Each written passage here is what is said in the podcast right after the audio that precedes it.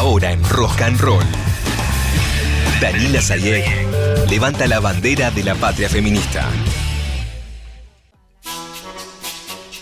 Dani Sayek con la patria feminista, claro, por supuesto que sí, en este jueves. Señoras y señores, bienvenida. Dani, ¿cómo estás? Buenos días. Hola Dani. ¿Cómo están, Lauti, Vero, Anita? ¿Qué tal? Muy bien. Muy bien. Bueno, los venía escuchando y me encantó ese mini Julián Álvarez soñando con el Mundial. Ay, claro. Y vengo a hablar un poco de eso, de una dimensión más sensible del fútbol, vamos a decir. Pero miren desde dónde voy a arrancar. Habló Gonzalo Valenzuela, lo hemos charlado con Vero esta Sí. semana por eh, lo que es sistemas WhatsApps. Claro. Eh, para quien no sabe quién es Gonzalo Valenzuela, eh, un actor chileno, muy conocido como Manguera Valenzuela. ¿Se acuerdan? Laburó en. Argentina, en Sí. novelas como Botineras, eh, Las Estrellas, Tal y también muy conocido porque tuvo una relación con Juana Viale de 10 años, tuvieron hijos, etcétera.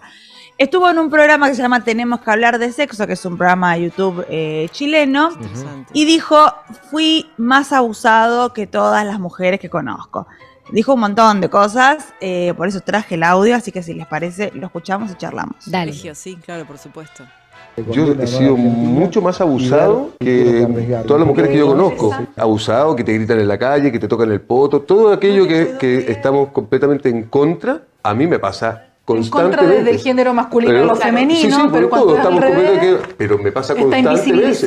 Y bueno, me llegan fotos de mina en pelota y bueno, y, y sí, pero ¿por qué? Si yo denunciara eso, si yo denunciara eso sería terrible, pero terrible. pasa por lo que tiene que ver con la condición de ser expuesto como actor y en este lugar como que ¿Tú también sientes que esa te, te fantasía. empezó a pasar desde un rol en particular que hiciste?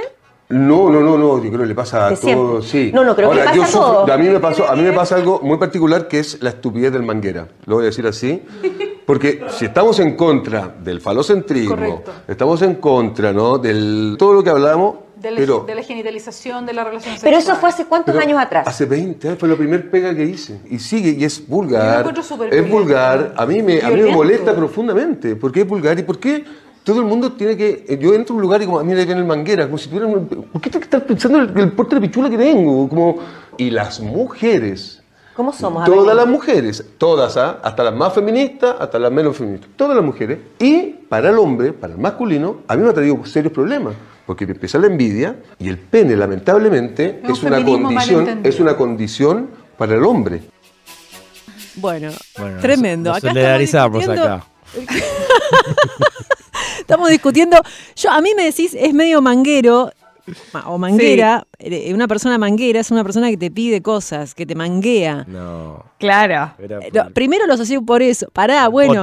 Después le decían, que- o sea, claro, tenía que ver con su genitalidad, como decían ahí las colegas chilenas. Las colegas chilenas estaban indignadas, con la invisibilización del tema. Sí, Gracias había por traerlo, una que Dani. Quería más como decirle, bueno, fue hace mucho tiempo, mucho, hoy 20 quizás eh, hay otras narrativas, etcétera. Y, había, y, y la otra, si ven el video, es como la que está sentada, bancándolo a full, qué bajón lo que te pasa, Sí, sí, eh. Gonzalo.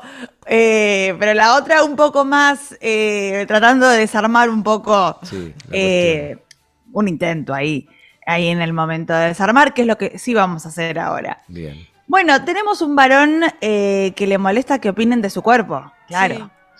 Eh, también lo que hay que decir en relación a esto que dice Manguera es que eh, Manguera no tiene miedo de que una señora lo cague a palos si él no accede a tener sexo con ella, por ejemplo, ¿no? Si una señora, él dice que no le gusta que eh, le manden fotos, eh, señoras en pelotas, nudes. etcétera. Sí. Bueno, lo que sucede ahí es que el último, el último miedo que juega en el caso de mujeres eh, que sufren abusos sexuales por parte de los hombres es un miedo a morir. Eso es lo que, lo que sucede en términos de subjetividad, en términos inconscientes, en términos más psicológicos, que de eso yo entiendo menos, pero en términos sociológicos, eh, lo que sucede es eso, porque hay un trasfondo social, porque cualquiera de los abusos que suceden en esta sociedad suceden en el marco de una sociedad patriarcal. patriarcal. Atrás de eso, ¿qué hay? ¿No? Atrás de eso hay toda una serie de discursos que se ponen en juego, ¿no? La idea de yo lo busqué, qué hice yo para que el chabón me mande esta foto, en el caso de una nude que, que no se pidió, digamos, o cualquier tipo de, de abuso, de acoso. Eh, si yo lo cuento nadie me va a creer, todos, cre- todos le creen al chabón, el chabón tiene más credibilidad que yo, etcétera. Eh, entonces, bueno, la diferencia que hay entre, por eso me parece incorrecto que Manguera diga, y le voy a seguir diciendo Manguera porque es una cosa Sí, completamente instalada, Manguera. podemos discutir, etcétera. Claro. Eh, cuando él dice que él fue mucho más abusado que todas las mujeres que conozco, lo que le quiero decir desde este espacio es, no creo, No. porque seguramente nunca tuvo miedo a morir, porque eh, todas las mujeres, y hay cantidad de estudios en ese sentido, que cuentan que una abrumadora mayoría de las mujeres que habitan este planeta han sufrido Y él habla de abuso y no de acoso. abusos. Él habla directamente de abuso, no de acoso. Él habla directamente de abuso, que, que no es abuso igual. Él dijo que te griten por la calle, eso Claro, no es abuso, digamos. Son acoso, un acoso callejero, bueno, otras cuestiones. Eh, después dice que los comentarios le llegan de mujeres feministas, como si hubiera ahí como, ah, las encontré, al Mm. final. eh, también están calientes conmigo que soy un, un, un ícono sexual. Bueno, claro. Porque Gonzalo Valenzuela también ha construido su carrera en relación a su capital erótico. Entonces, hay algo ahí también que es que si vos construís tu carrera en, lo que tiene que ver con tu capital erótico, probablemente te- eh, el público opine de eso. Sí. Eh, eh, otra cuestión ahí que podríamos charlar mucho más, pero quiero avanzar en, eh, eh, en esta cuestión. ¿Qué es lo que me parece interesante para tratar de buscarle una cosa ahí eh, que esté buena, ¿no? Sí. Eh, me parece interesante un tipo que sale a decir, no quiero que los chabones me odien, ¿no? Porque él dice que como se ha construido sobre él la idea de que tiene un pito bastante grande y por eso le dicen manguera, entonces los otros chabones, sus compañeros de género, le tienen bronca, le tienen rabia. Bueno, está bueno un chabón que sale a decir, no quiero que los chabones me odien, no quiero que opinen de mi cuerpo, no quiero que me toquen el culo una señora en alguna situación social. Pará, ¿a quién le toca? Eh, O sea, no me copa tanto sí. que las minas me manden fotos en pelotas cuando yo no, no las pedí. Y un poco ahí me parece que aparece, empieza a aparecer muy tímidamente, muy suave, pero interesante al fin. Bueno, un resquebrajamiento de la idea de la masculinidad hegemónica, que es una cosa de la que hemos hablado muchas veces, pero Sí, siempre es está bueno recordar que es la idea de que un tipo tiene que ser, en lo posible, un varón blanco, heterosexual, cisgénero, por supuesto, esto es que haya nacido con pene y se autoperciba varón. Eh, tiene que ser grande, fuerte, rudo, el garante de la seguridad, el garante de la estabilidad y la manutención de su familia, el tipo que resuelve los problemas desde la racionalidad, en contraposición, por supuesto, con el carácter emocional eh, de las minas, que es, bueno, más voluble, empeora la situación, la señora llora, qué desastre. Por supuesto, un chabón que no tiene que llorar en público No. para no mostrar eh, ningún tipo de debilidad. eh, y un tipo que en general no puede llorar, ¿no? El varón, como decís, un varón que respeta los roles tradicionales de género, eh, no debería llorar. Es un, un hombre de verdad. Y acá quería llegar. Sí. ¿Por qué se difundió tanto la imagen de Pablo Aymar llorando en la circunstancia eh, festejo de gol? Bueno, me parece que aparece ahí como la novedad, ¿no? Un tipo que llora, un tipo que, Qué llora por alivio, también hay algo ahí para charlar, por alegría. Parece que las emociones no son como muy llorables, ¿no? Para, para este varón hegemónico, eh, este, este tipo ideal de varón hegemónico.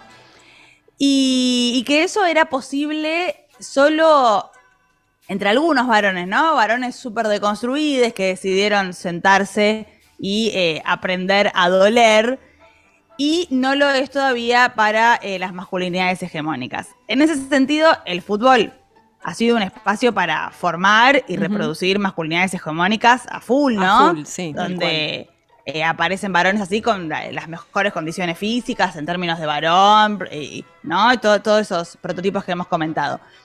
Y por supuesto que este ritual de la masculinidad, que es el fútbol, donde el que gana Ujú. es un macho y convierte al perdedor en puto. Lo digo todo entre comillas, obviamente. No, sí, Y claro. voy un poquito más allá.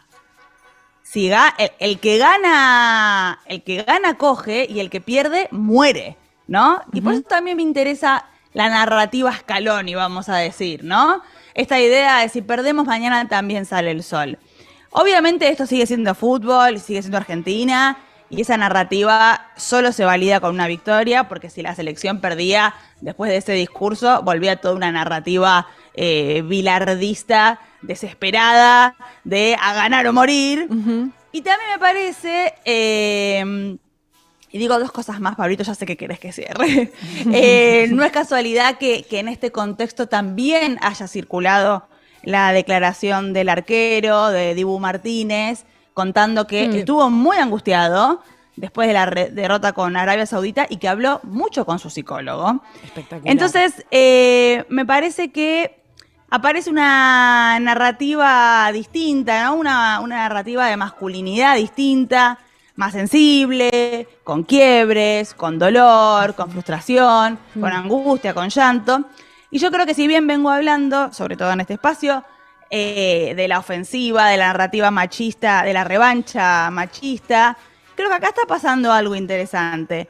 Creo que se pone a circular desde un aparato constructor de narrativa enorme, como es el fútbol, sobre todo en el Mundial y sobre todo en Argentina, una posible subjetividad masculina distinta, con menos exigencias, que puede llorar, que puede decir, che, bueno, si perdemos no pasa nada, vamos a calmarnos, un poco todo eso. Eh, la verdad que es muy interesante, Dani. Gracias por sí. traerlo. Eh, y sí, la verdad que es un alivio también que esté pasando esto. Eh, y al señor Manguera, bueno, le mandamos un beso. Que, que no sé, que, que- que paren de tocarle el. ¿Cómo es que le dicen ellos? Eh, El poto. Paren de tocarle el poto Manguera. No, no, no se hace. No corresponde. Eh, no corresponde.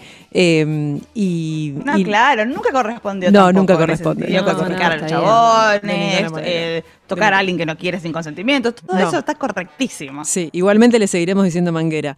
Eh, Dani, muchas gracias. Gracias a ustedes, beso grande. Beso. Dani Sayek con la Patria Feminista.